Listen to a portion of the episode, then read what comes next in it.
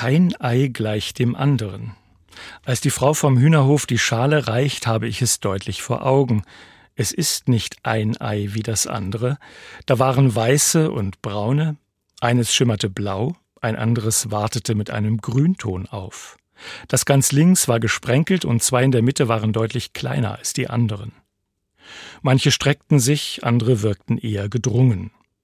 Als ich die Eier einzeln aus der Packung in der Kühlschrank-Innentür platzierte, wehrten sie sich geradezu, die genormten Mulden für einen aufrechten Stand zu akzeptieren.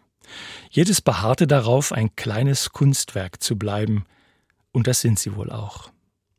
Alle Menschen sind vor Gott gleich. Da ist weder Jude noch Grieche, weder Frau noch Mann, weder Knecht noch Herr.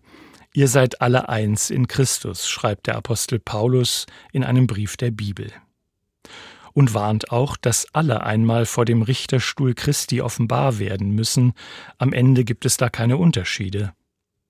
Aber auch das gilt. Jeder Mensch ist ein geliebtes Geschöpf Gottes, unverwechselbar mit einem Fingerabdruck, der zwar auf dem Papier in Eiform immer irgendwie gleich aussieht, aber eine Struktur aufweist, die jeden Menschen unter Tausenden identifizierbar macht.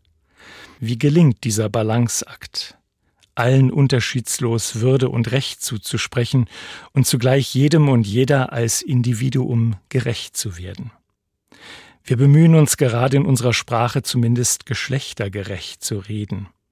Allerdings wirkt dieser Versuch für viele auch künstlich, weil die Sprache holpert und es ohnehin nicht gelingt, der Verschiedenartigkeit jedes wunderbar geschaffenen Menschen sprachlich Raum zu geben.